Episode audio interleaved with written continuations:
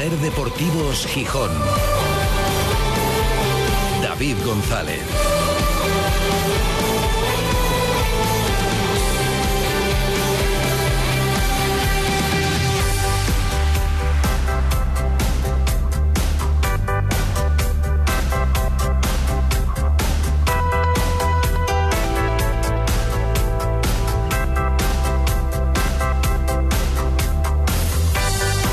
Martes 5 de diciembre de 2023. Buenas tardes. Bienvenidas, bienvenidos a Ser Deportivos Gijón.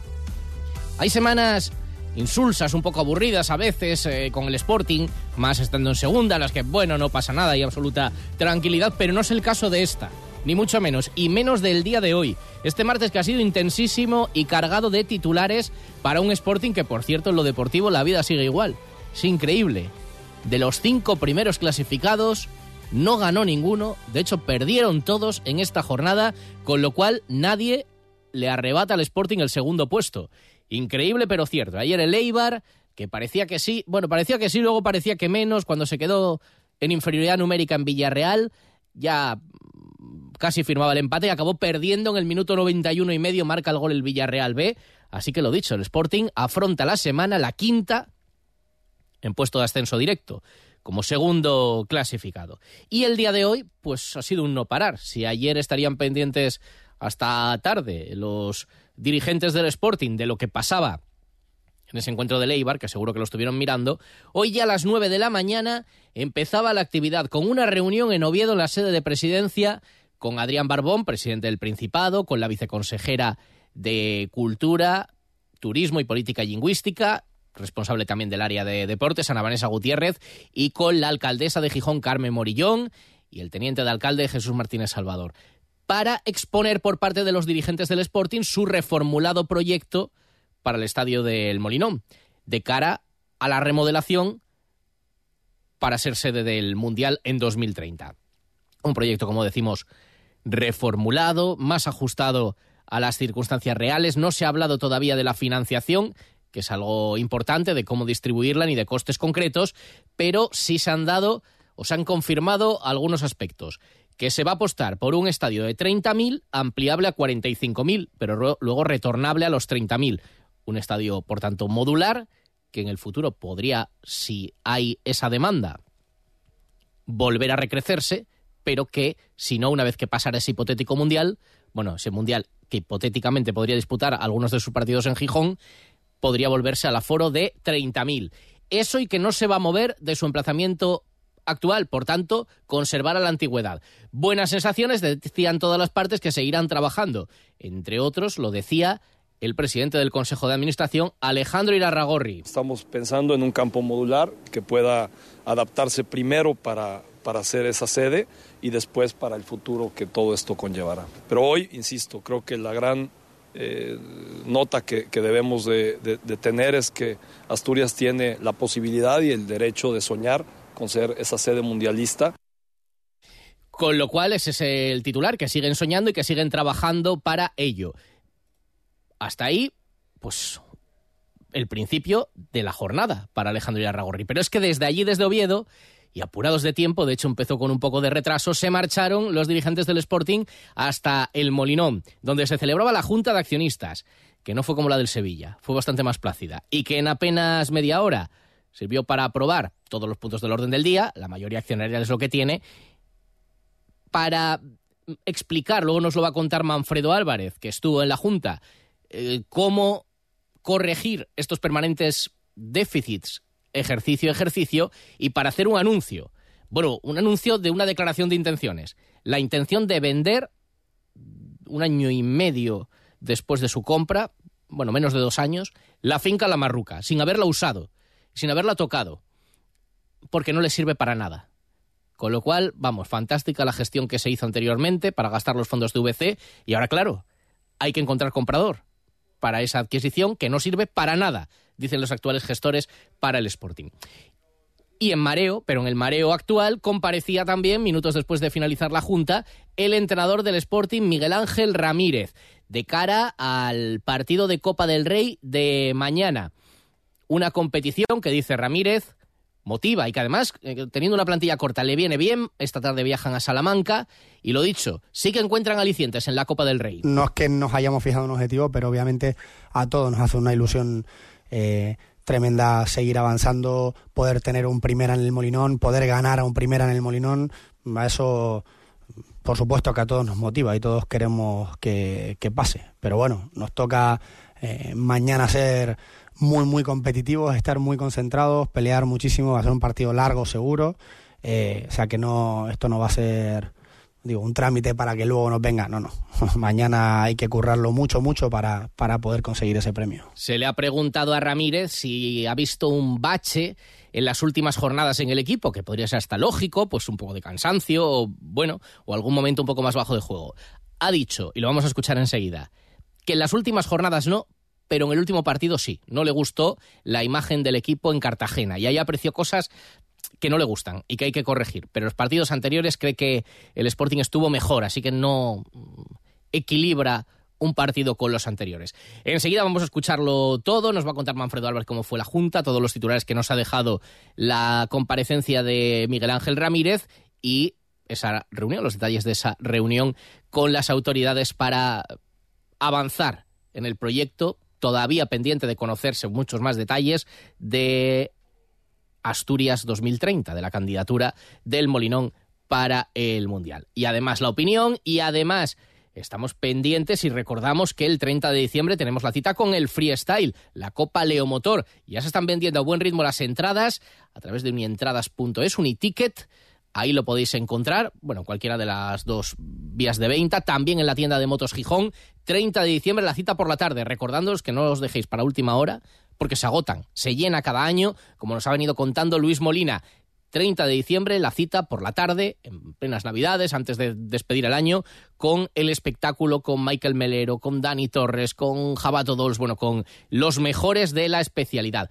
Y también los mejores en la natación en este caso se van a dar cita hoy en la gala del Club Natación Santa Olaya a partir de las 7 de la tarde en el Teatro de la Laboral, que además es una gala muy especial porque se celebra el 70 aniversario del club. Así que reunión anual, pero además 70 cumpleaños del Santa Olaya. Vamos con todo hasta las 4 de la tarde, que como veis hay mucho que contar en este Ser Deportivos Gijón. Ser Deportivos Gijón. David González. Antes de comer las uvas en la Plaza Mayor de Gijón, disfruta del menú especial que Carbone tiene preparado para ti. Celebra el fin de año con nosotros, a 100 metros de la Plaza Mayor y con exquisitos platos auténticamente italianos. ¿A qué esperas? Reserva ya. Nochevieja en Carbone Gijón, 985 34 99 71. Es la Navidad de Carbone. Trasbu Cerrajeros, copiamos y reparamos llaves y mandos de coche. Disponemos de taller móvil 984 24 95 16. Cerrajeríaeltrasbu.es. Cuando decides hacer las cosas como nadie, ocurren cosas asombrosas, como unir la tecnología híbrida líder de Toyota y un diseño rompedor en un SUV. Toyota CHR Electric Hybrid, con sistema multimedia Toyota Smart Connect con servicios conectados gratis. Estrena la hora sin esperas. Lo extraordinario se hace referente. Te esperamos en nuestro centro oficial Toyota Asturias en Oviedo, Gijón y Avilés.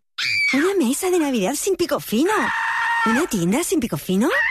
Un bar sin pico fino. Prueba nuestra nueva y deliciosa crema de ginebra y turrón. La sorprendente crema de ginebra con trufa negra. Nuestro increíble vermut original y de naranja. Estas navidades, tengamos la fiesta en paz. Y que no falte en tu mesa, en tu tienda y en tu bar. Pico fino. La marca de aquí que te hace más feliz.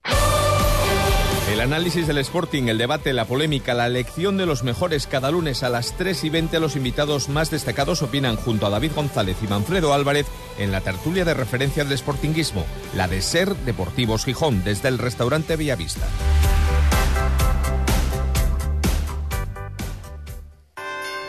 Una Navidad disfrutando del deporte. Del 23 de diciembre al 4 de enero, el Patronato Deportivo Municipal oferta 14 actividades diferentes. Una forma divertida de practicar deporte y actividad física durante estas fiestas. Algunas de ellas se pueden practicar en familia. Equitación en ponis. Tiro con arco en familia. 4x4 raqueta. Escalada. Yoga infantil. Que nada te pare, aprende a volar. Campus multideportivo. Gincana Ruta Histórica y Gran Prix Navideño. Gincana Atrapa el Blinch. Segunda jornada acuática recreativa. Aquafitness familiar. Acuacuento Los Cuatro de Pingui. Inscríbete ya en la web gijón.es, vacaciones deportivas, en cajeros ciudadanos y en las oficinas de atención a la ciudadanía. Más información en deporte.gijón.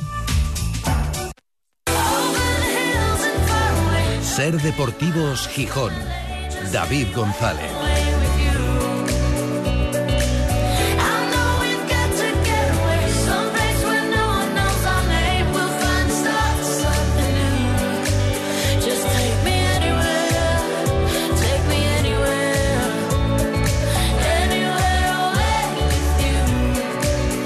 Las tres y media desde el Náutico para toda Asturias, emitiendo en directo Ser Gijón, Ser Avilés y Ser Cangas de Onís. Y para el mundo a través de nuestra web, sergijón.com, de la aplicación de la Ser y de Ser Podcast, de la radio para llevar. Con 12 grados de temperatura, cielo cubierto, sin lluvia. Seguimos en este Ser Deportivos Gijón hablando del Sporting. Le gusta Alejandro Irarragorri la actividad, no le gusta estarse quieto. No sé a qué hora se habrá levantado hoy. Bueno, quizás a la habitual, porque ya sabéis, desconozco ¿eh? si hoy habrá acudido a bañarse a la playa de San Lorenzo o a correr, pero eh, seguramente sí, habrá hecho deporte y a primera hora ya se dirigía junto a parte del Consejo de Administración y a David Guerra, el presidente ejecutivo, a la sede de presidencia en Oviedo, porque ahí se reunía con Adrián, Barbón, presidente del Principado, con la viceconsejera de Cultura, Turismo y Política Lingüística, Ana Vanessa Gutiérrez, con la alcaldesa Carmen Morillón, para exponer, al menos de palabra, no nos consta si con documentación, el reformulado proyecto para la remodelación del Estadio del Molinón de cara a la candidatura del Mundial. Consideran que todavía están a tiempo, que todavía pueden remontar y que han podido ajustar a la petición que se les hacía de algo más de eh, sobriedad. Bueno, puede ser. Y desde luego menos gasto del que se planteaba inicialmente con una reforma integral de toda esa zona. No conocemos los detalles, porque se nos ha emplazado más adelante a que hablen también los especialistas, los arquitectos, los ingenieros de lo que se va a traducir, pero las ideas claras que quedan de la reunión de hoy es el molino no se mueve, se va a trabajar sobre lo que ahora mismo hay, no ha aclarado Irarragorri si será grada por grada, como dice, eso ya se explicará, pero será donde está, con lo cual no se va a perder la antigüedad, que parece una línea roja para las instituciones. Será un estadio modular que se podrá ampliar de 30.000 a 45.000 para el Mundial y cuando acabara el hipotético Mundial volver a los 30.000. Y si en el futuro, digamos, el propio Sporting, porque juega competición europea por lo que sea, demanda tener mayor capacidad, pues podría tenerla con esa estructura que se va a plantear. Y desde luego, por todas las partes, parece que buenas sensaciones y, muy buenas intenciones y se dice que es avanzado y que el de hoy era un día importante, lo decían las autoridades políticas y lo decía también el propio Alejandro Irarragorri a la salida del edificio de presidencia. Estamos sin duda ante una oportunidad única en la cual la voluntad eh, creo que puede realmente mover montañas. Es verdad que no todo lo que se sueña se logra, pero todos los grandes logros en la humanidad alguien los soñó y creo que Asturias hoy tiene y puede soñar con ser sede de un mundial, un mundial que además puede traer consigo una gran transformación y que como lo ha dicho la alcaldesa y lo, ha dicho Vanessa y lo ha dicho el presidente, eh, eh, es un proyecto para Asturias que a través del deporte, de la cultura y del entretenimiento puede generar una revolución transformativa y, evolutiva. Pienso también que, que Asturias lo merece por su historia, pero lo requiere por su futuro. Así que estamos totalmente comprometidos con trabajar con las distintas eh, instituciones y con, los distintos actores eh, que se requieren para poder hacer de este gran sueño una extraordinaria realidad. Alejandro, ¿cuáles son las líneas principales de esa redimensión del, proyecto que ahora se ha planteado? Bueno, hemos escuchado, obviamente, como, como bien lo decía eh, Carmen, a, la comunidad, hemos escuchado a la sociedad y, se ha redimensionado el proyecto, un proyecto que más que un simple estadio es una, es una continuación de, la forma en la que se vive en, Asturias, de la forma en la que se vive en Gijón y que creo que es un proyecto para la gente. Hoy se ha llegado a un acuerdo de cómo nos presentaremos ante la federación para, para poder ser ese candidato, ese candidato de sede que, que con mucha fuerza y con mucha potencia tenga tenga esa, esa, esa, oportunidad de ser, de ser esa sede mundialista. Pero la idea es mantener la misma ubicación y que siga siendo el campo más antiguo del fútbol español. Sí, esa es la idea, correcto. Estamos pensando en un campo modular que, que pueda adaptarse primero para, para hacer esa sede y después para el futuro que todo esto conllevará. Entrar en detalle sería tirar grada a grada y volver a levantar la nueva. Sí, hay, mira, yo creo que se puede entrar a detalles más adelante y, tendremos la oportunidad de que los arquitectos lo planteen como, como será. Pero hoy, insisto, creo que la gran eh, nota que, debemos de, de, de, tener es que Asturias tiene la posibilidad y el derecho de soñar con ser esa sede mundialista, pero no nada más eso, sino que este proyecto realmente transforme esa vocación y genere eh, una, una, vocación nueva de, de, de, empleo y de economía para Asturias en general. Quedan muchas incógnitas por resolver, al menos hacia afuera, yo creo que internamente también, por lo menos por parte de los políticos, pero siguen en ello. Siguen en la pelea y convencidos de que se puede conseguir y que lo de hoy es un paso importante y a partir de ahora la firma de ese protocolo del que se lleva tiempo hablando. Y desde luego, bueno, pues este proyecto las autoridades entienden que es más razonable y más factible llevarlo a efecto. Bueno, pues ya es un paso de aquello que parecía esto es demasiado a algo que parece más realista. Llegar a tiempo, pues, complicado, pero no hay que perder la ilusión, no dejes de soñar, que dicen. Y de ahí, pues la verdad es que se alargó un poco más de lo previsto la reunión, hubo que modificar agendas políticas y agendas también de los propios dirigentes del Sporting, con un poco de retraso, pero bueno, luego la verdad es que también fue bastante breve. Se celebró la Junta de Accionistas del Sporting, que lo dicho, Manfredo Álvarez empezó un poco más tarde de lo previsto, pero luego fue, eh, desde luego, más, bastante más tranquila que la del Sevilla, ¿no? Por ejemplo, muy buenas. Hola, buenas tardes. Sí, o cualquiera de las anteriores hasta el año 2022 del Sporting, ¿no? La, esas eh, maratonianas casi verbenas de seis horas interminables, de seis de la tarde a, al día siguiente, ¿no? En este caso como dices, comenzó con 16 minutos de retraso, pero es que 31 minutos después ya había acabado todo.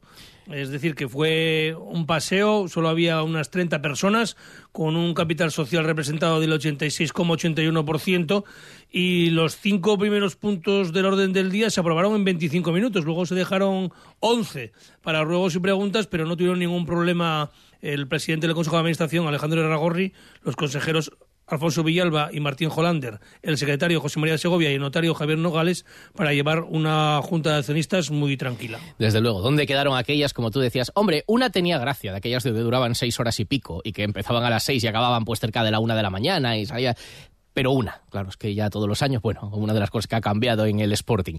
Eh, números, Manfredo, se ha desvelado el presupuesto, que era la incógnita, el presupuesto de esta temporada, y luego se ha hablado de esas pérdidas presupuestadas para este ejercicio, las arrastradas de, del año pasado y de fórmulas para evitar que el Sporting siga dando pérdidas año tras año.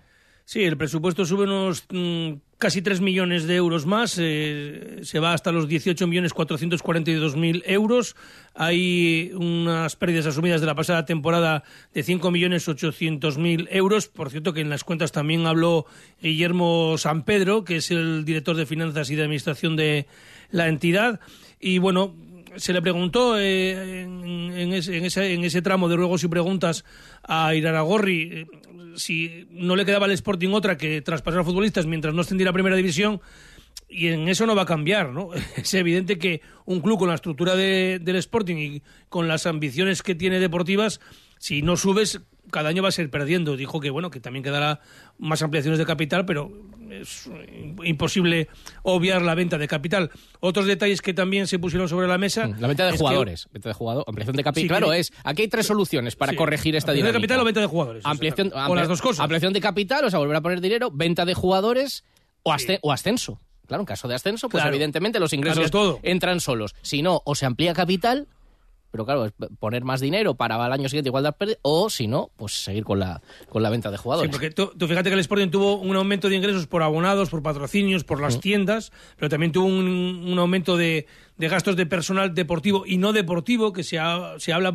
o se justifica en los cambios estructurales de, del club, pero también se perdió dinero por la mala clasificación, ¿no? Y, claro. y, y por la televisión.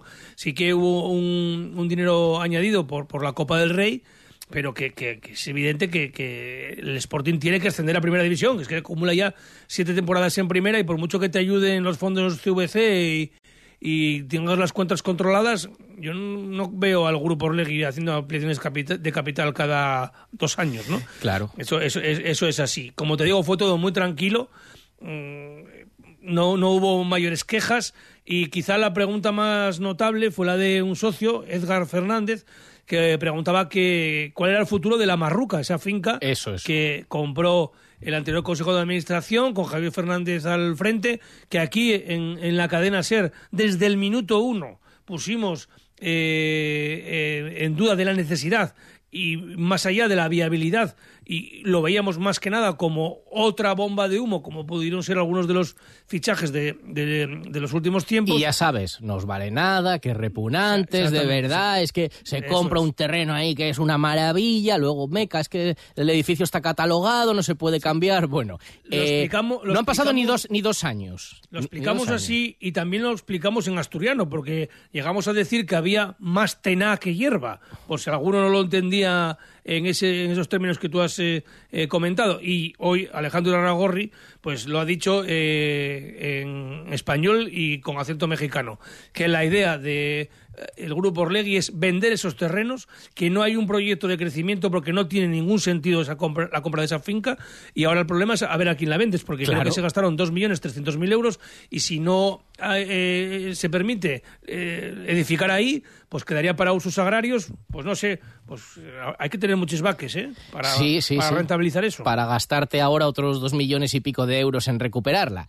Agua pasada no mueve molino, pero claro, esto ahora es un problema para el Sporting, lo que se pretendía que fuera una solución. Y lo dice Irarragorri, no tenía sentido comprar esos terrenos. Con los terrenos de Mareo el Sporting tiene suficiente. Fue en fin, otra mm, iluminación. Y mira, con respecto a esto, hay cosas que no se puede ir respondiendo uno por uno a los comentarios que van llegando y menos en redes sociales, pero claro, algunos comentarios quedan ahí y la gente ve un mensaje y lee el comentario y puede darlo por hecho. Y también mm, hay una cosa que me ha recordado, viendo a la Unión Deportiva Las Palmas clasificada estos días, creo que ahora mismo es octava, en primera división.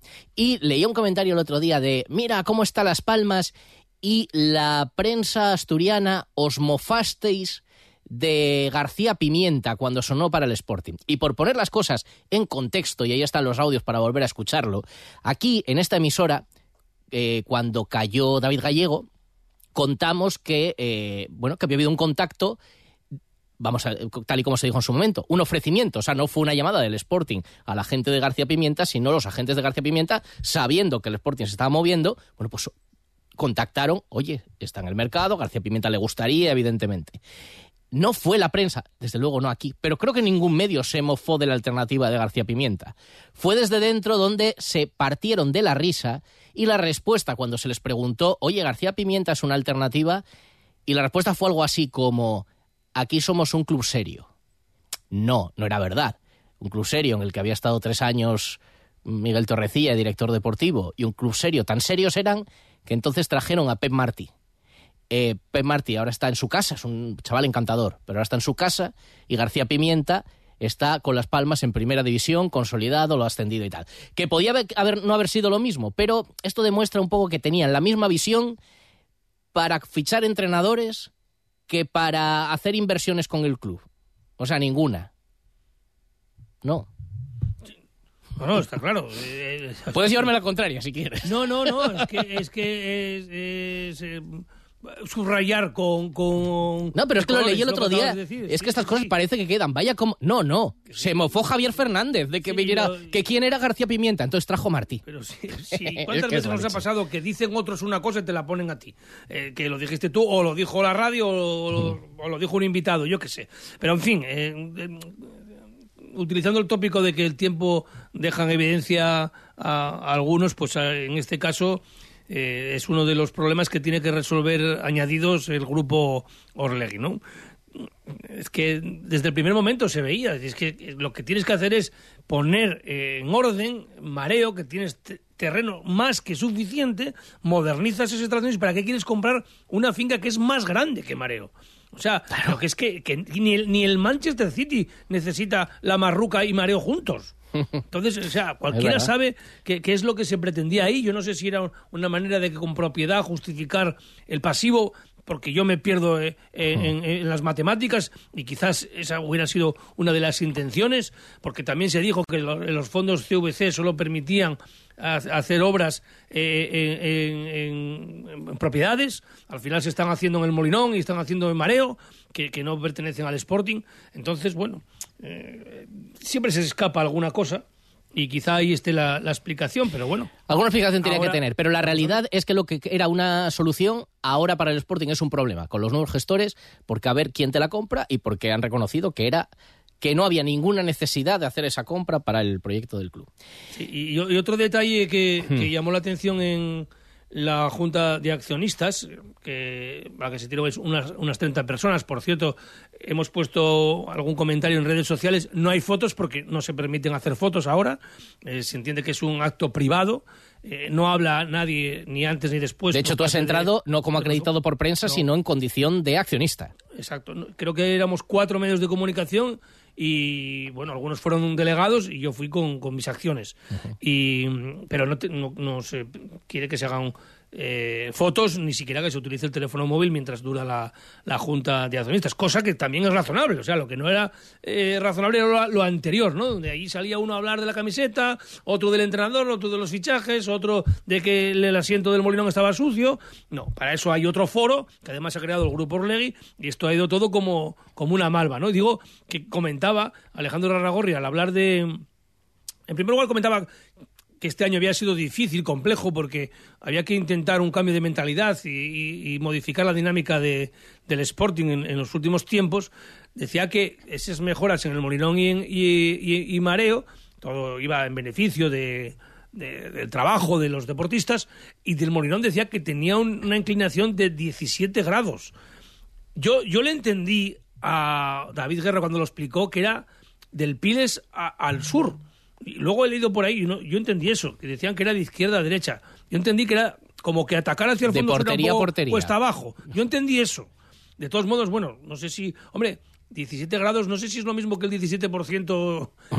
Hombre, yo creo en- que no. en la subida estos- Angliru. los partidos Supongo serían no. como Oliver y te Benji, ¿te acuerdas? Como en campeones. Claro, o el Campus Cimavilla, el Benito Joder, que yo jugué allí.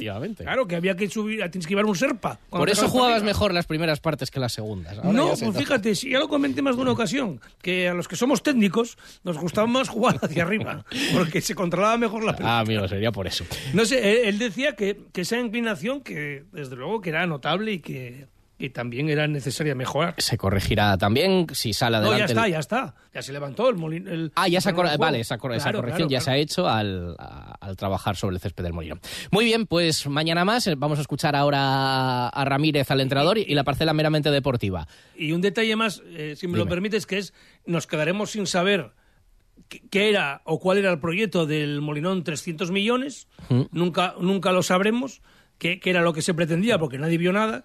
Y respecto al, al proyecto de ahora, sobre los 150 millones, pues yo, sinceramente, mm, subrayo lo que decía Antón Meana y por lo que pregunto, ¿eh? en fuentes que, lo sab- que creo que están bien informadas, que ahora hay, mm, hay que ser pesimistas, o sea, que el Sporting ha perdido mucho Sí. tiempo, es que eh, Las Palmas ya ha presentado un vídeo con toda la reforma del estadio y ha ido hasta Londres a presentar la candidatura. Y el Sevilla ayer presentaba el proyecto Eh, bueno, concreto. no- no te digo nada, y, pero- y luego hay el que Zaragoza, tienen- es que el Sporting va tarde, Zaragoza, claramente tarde. claro. Mira, pasa, pasa el autobús del Sporting por debajo de la radio. Y hay otras ciudades que tienen que hacer muy poco. Mira, muy poco, o sea, otros estadios que tienen que hacer muy poca obra. Pues no sé, por ejemplo, San Sebastián, ¿no? No digamos Bilbao. Claro, claro. ¿eh? Bueno. Entonces, o Barcelona y Madrid, etcétera, sí, ya se quedan al margen. Que están las dudas ahí de, de Valencia.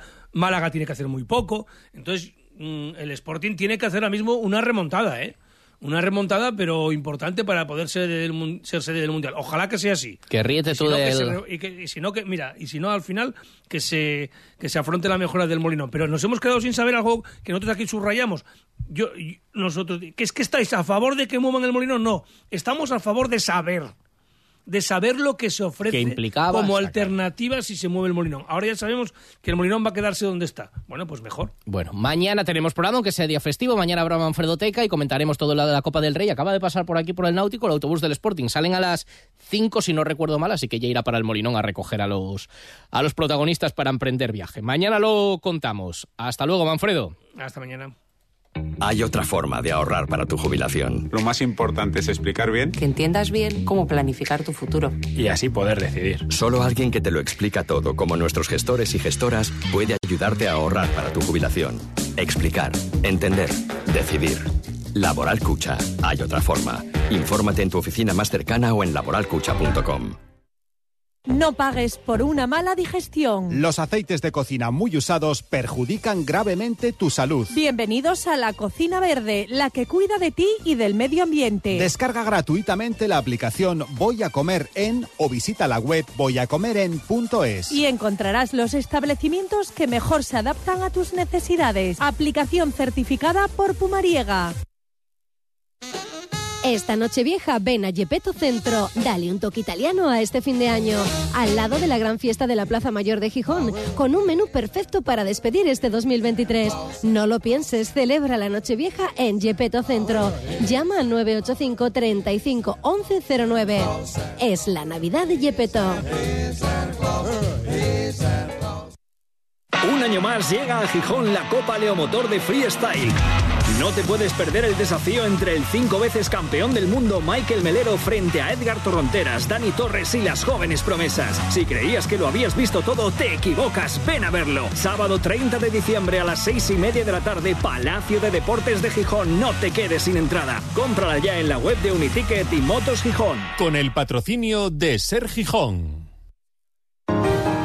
En Juvecamps llevamos 100 años respetando los ciclos de la naturaleza en el cultivo de nuestros viñedos, cosechando manualmente cada cepa y manteniendo el espíritu artesanal en la elaboración de nuestros espumosos para convertir cada copa en una experiencia excepcional. Juvecamps, 100 años sin prisas. Marcelino Eres, delegado de Juve Camps en Asturias y Castilla y León.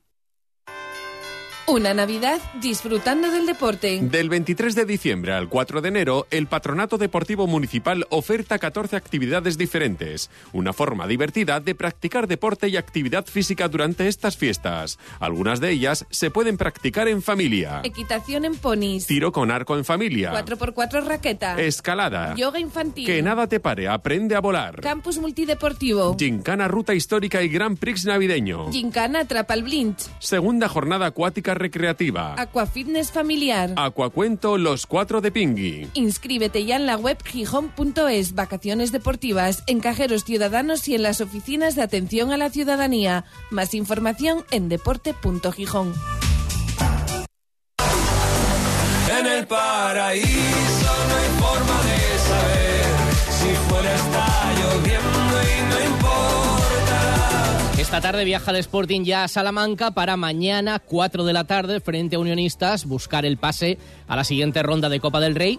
Si lo consigue, previsiblemente el Sporting se enfrentará a un Primera División. El año pasado ya tocó el, Rayo, ya tocó el Valencia en el debut de Miguel Ángel Ramírez eh, como entrenador. Bueno, vamos a ver si el Sporting consigue pasarlo de mañana contra un rival de Primera Federación, con jugadores que descansan, no viajan Yáñez, Cote o Roque Mesa, tampoco Campuzano ni Keipo, que arrastran molestias y veremos si llegan para el fin de semana, aunque, bueno, complicado también con algunos jugadores poco habituales. Mañana nos centraremos un poco más en la previa de ese, de ese partido, pero también hay secuelas de la jornada de liga. Por ejemplo, lo que decíamos, le han preguntado a Ramírez si aprecia cierto bajón, un pequeño bache en los últimos partidos, jugando contra los de abajo, se han dejado bastantes puntos. Dice, en los últimos no, en el último sí. En el último partido sí, en el último mes no.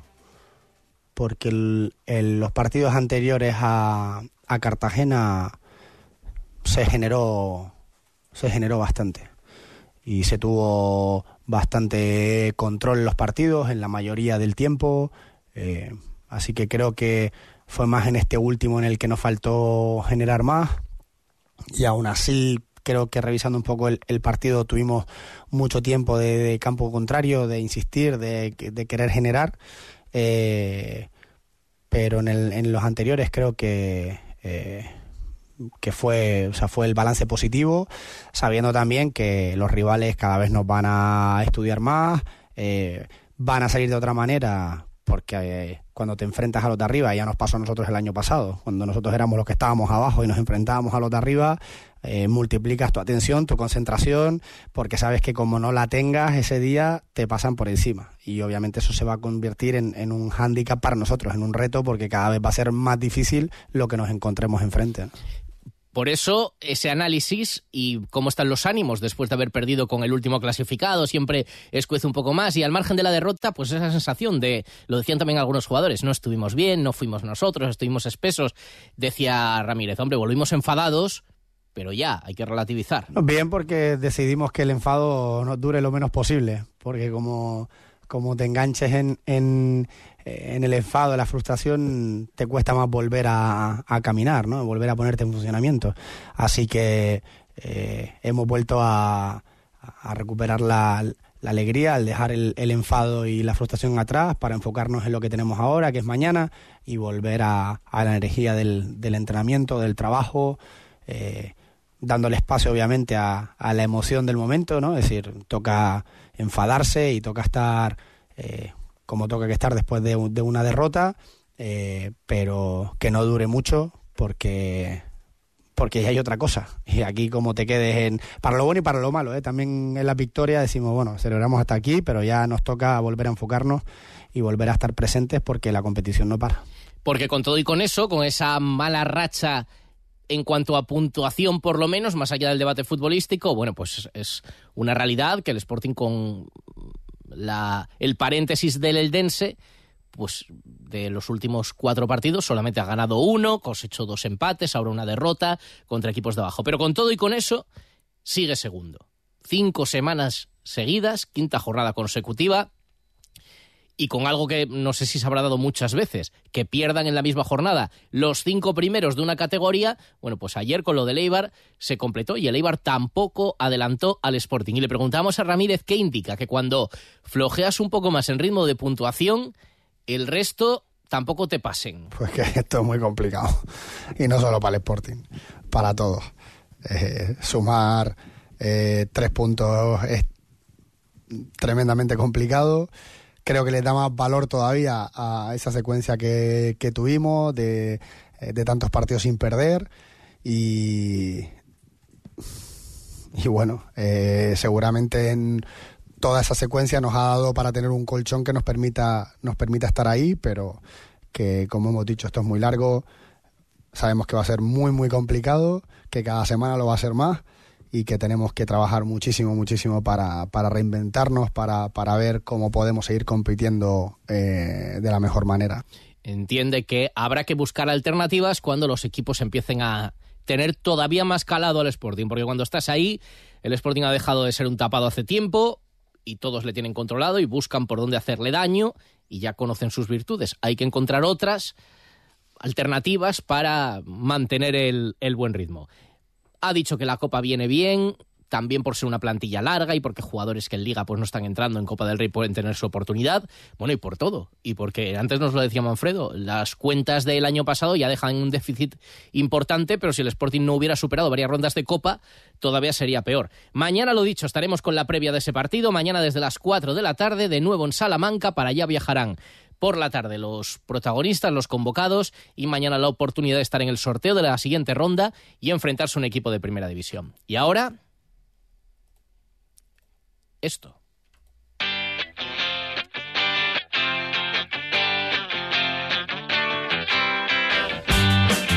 Porque, lo dicho, se va acercando, ya estamos en diciembre, se acercan ya las fechas de una nueva edición y ya van 20 años de la Copa Leomotor de Freestyle. 30 de diciembre en el Palacio de Deportes, con entradas ya a la venta en la tienda de Motos Gijón, pero también a través de Uniticket, de la web de Uniticket. Ahí podéis acceder a la venta de entradas para un espectáculo que va a reunir a los mejores del, de este mundo, con Michael Melero, Edgar Torronteras, Jabato Dols, Francis Costela, José Canoso Mincha, que promete muchísimo, o Dani Torres, que después de un rosario de lesiones vuelve a Gijón, promete nuevos trucos y hace este llamamiento a la afición. tanto para nosotros como para, para el público una fecha señalada en el, en el calendario y, y nada, que disfrutarán muchísimo de este año, de diferentes trucos por parte de todos los pilotos y bueno, esperemos que sea un, un lleno absoluto para disfrutar tanto nosotros el público como el público de nosotros. Si ya habéis ido, volveréis seguro. Y si no tenéis que ir porque el espectáculo merece mucho la pena, 30 de diciembre por la tarde, seis y media en el Palacio de Deportes. Nos vamos, mañana, día festivo, aquí estaremos. Hasta mañana.